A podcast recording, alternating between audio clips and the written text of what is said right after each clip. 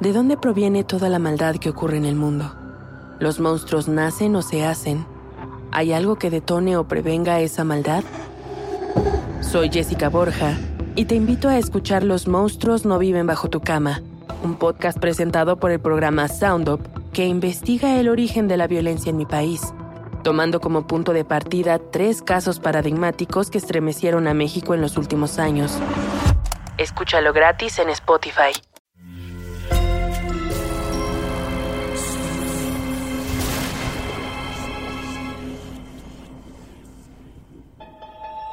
Portal Sonoro no se hace responsable de las visiones, pesadillas o encuentros cercanos del cuarto tipo que puedan suceder antes, durante o después de la experiencia. Para una experiencia sonora completa recomendamos audífonos para dejarte envolver por la casa grande y sus infinitos cuartos. Escucha bajo tu propio riesgo.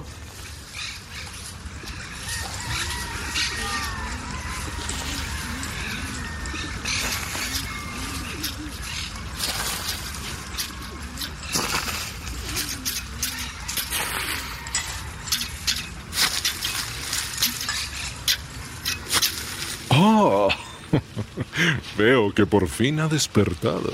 Esta madrugada lo noté muy agitado. Supongo que ser sonámbulo debe ser difícil, ¿no es así? Debe traer muchas cosas en la cabeza, amigo mío, para estar así de inquieto. A pesar de ello, espero que su primera noche como huésped en la casa grande haya sido de su agrado. Debo confesar que no esperábamos visitantes, y menos con la tormenta de anoche. Tranquilo. Puede usted quedarse en la casa los días que guste. Nos agrada la compañía. Ah, sin duda es una mañana esplendorosa. Oh, disculpe que no le dé la mano para saludarle. Este día me he dado a la tarea de cortar y arrancar la hierba del jardín y tengo las manos sucias. Lo noto estupefacto. Concuerdo con usted. Esta área es maravillosa. Nadie imagina que detrás de la casona principal se encuentra este hermoso jardín. Sin duda es una belleza. La fuente al centro, los bustos de bronce alrededor le dan un aire mm, gótico. Siempre procuramos tenerlos bien pulidos. Son unas piezas eh, delicadas y más al permanecer en la intemperie.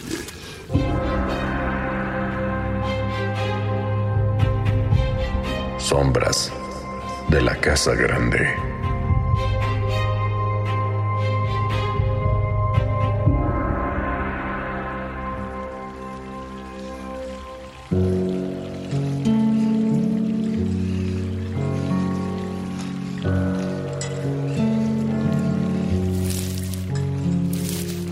Ah, justo a tiempo. Vamos, camine conmigo. Esta pequeña y linda galería al aire libre fue hecha para recordar a un grupo singular de visitantes que se quedó en cierta ocasión en la Casa Grande. Si mira con atención los rostros de los bustos de esta sección, podrá identificar que parecen caracterizados. Y sí, tiene razón. Los huéspedes de ese entonces eran actores de un circo itinerante. Aquella noche no tenían dónde quedarse, así que se les ofreció la casa grande para que estuvieran cómodos durante su presentación local. Y así pudieran tener un techo, cama y comida caliente todos los días. El propietario del circo era sumamente amable, así que no hubo duda en ningún momento de alojarlos a todos, por supuesto. Naturalmente los animales permanecieron en las instalaciones que montaron para el espectáculo, claro está. Pero permítame decirle que de todos ellos, el mimo era quien acaparaba la atención de todos los que en ese momento habitaban la casa grande. Noto que tiene la mirada clavada en esta singular pieza.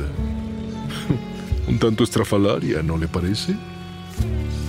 Sin importar que no fuera un ensayo o su horario de actuación, el mimo todo el tiempo estaba maquillado. Vestía como tal y realizaba sus rutinas. Mostraba tal algarabía. Sin embargo, algo inexplicable comenzó a suceder.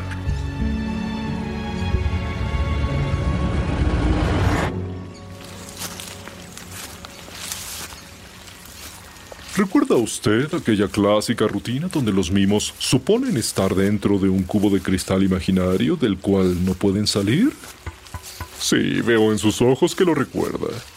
Ese truco en el que ponen sus palmas de frente hacia el espectador, firmes y rectas como si en verdad tocaran una pared transparente. Ese acto donde mueven sus manos hacia su derecha o hacia su izquierda, o incluso hacia arriba, como si ese mismo cubo tuviera un techo que se va haciendo cada vez más y más pequeño. Lo curioso es que llegó un momento en que sus cubos imaginarios se fueron volviendo reales, al menos para él, a tal punto que no podía escapar ni terminar el acto. Los demás pensaban que sus rutinas eran estupendas y reían a carcajadas al ver los gestos de espanto del mimo. Pero algo en realidad estaba sucediendo. Poco a poco su expresión se transformaba. Ya no era mímica lo que aquel artista realizaba. Se notaba una angustia. Incluso podría decir que podría sentir claustrofobia. No dudo que sintiera su propio aliento caliente, sofocante regresar a su cara cuando éste topaba con esa pared transparente. Claro, aparentemente imaginaria. Se podía ver en su pecho una respiración cada vez más agitada. El sudor seguía su camino cruzando el rostro y desdibujando franjas verticales de su maquillaje chorreado. Sus manos pasaban de una pared a la otra, a una velocidad mayor, juntándose más y más hacia su cuerpo. Realmente, amigo mío, si usted lo hubiera visto, le habría creído y estoy seguro que habría hecho hasta lo imposible por ayudarle a escapar. Ni siquiera el mismo Mimo podía comprender por qué no podía salir de sus cubos imaginarios siempre que presentaba su rutina. ¿De dónde surgían? No lo podía entender. Pero pocos nos pudimos dar cuenta de que el pobre hombre sufría. Tan solo después de que terminaran las burlas, más por el dolor de estómago provocado por tantas carcajadas que por otra cosa, los cubos se desvanecían. Así, simplemente. Entonces el hombre quedaba tendido y exhausto en el piso. Nadie creía que esos cubos se formaban en realidad. Pobre muchacho. Su expresión de ansiedad y angustia eran tan oscuras como la noche de anoche. Se pensaba que era fiel a su vocación de mimo.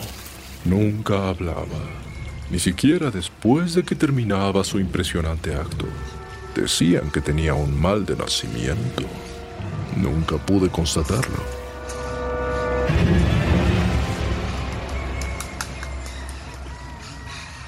Una de esas noches, mientras dormían, el acotado mimo bañó un pañuelo con cloroformo.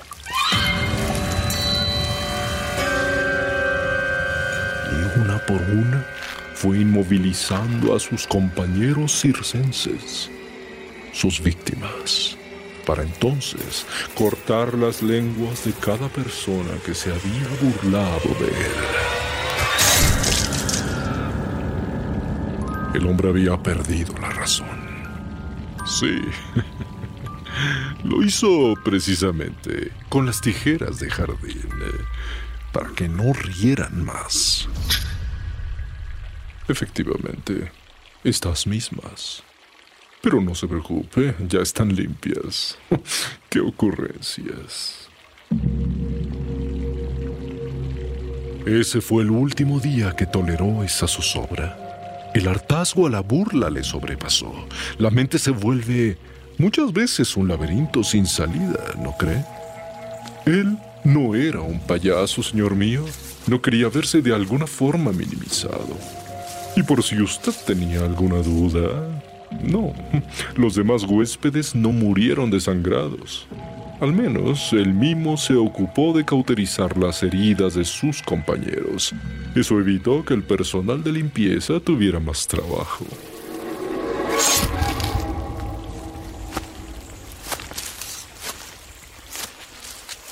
En fin, parado bajo la luz de la luna, y cargando una cubeta repleta de las lenguas recién cortadas, el mimo decidió enterrarlas en el jardín. Inexplicablemente, al día siguiente ese pobre muchacho apareció muerto y encogido en posición de cuclillas, como si estuviera dentro de su infame caja invisible. Con los ojos abiertos, la boca expresiva y sus manos, portando guantes blancos, colocadas frente a su pecho como impidiendo que esa caja lo aplastara, que lo sofocara. Una expresión fascinante. Fue así que tomamos la impresión para obtener el molde de este busto de bronce que tiene frente a sus ojos. Dramático, ¿no lo creen?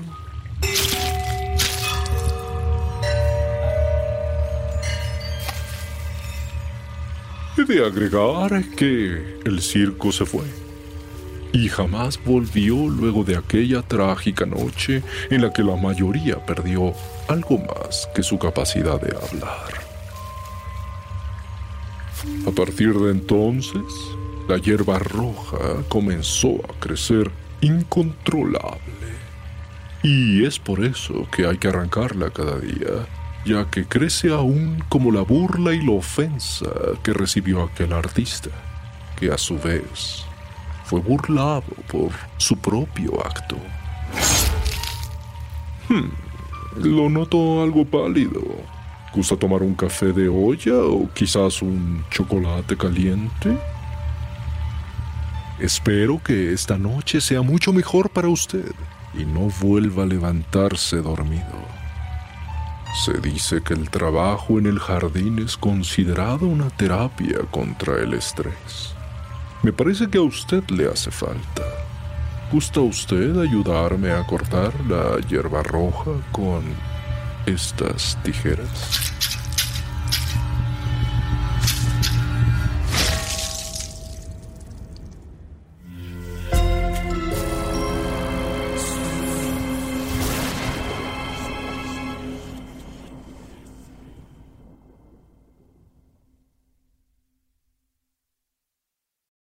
Lucky Land slots, you can get lucky just about anywhere. Dearly beloved, we are gathered here today to. Has anyone seen the bride and groom?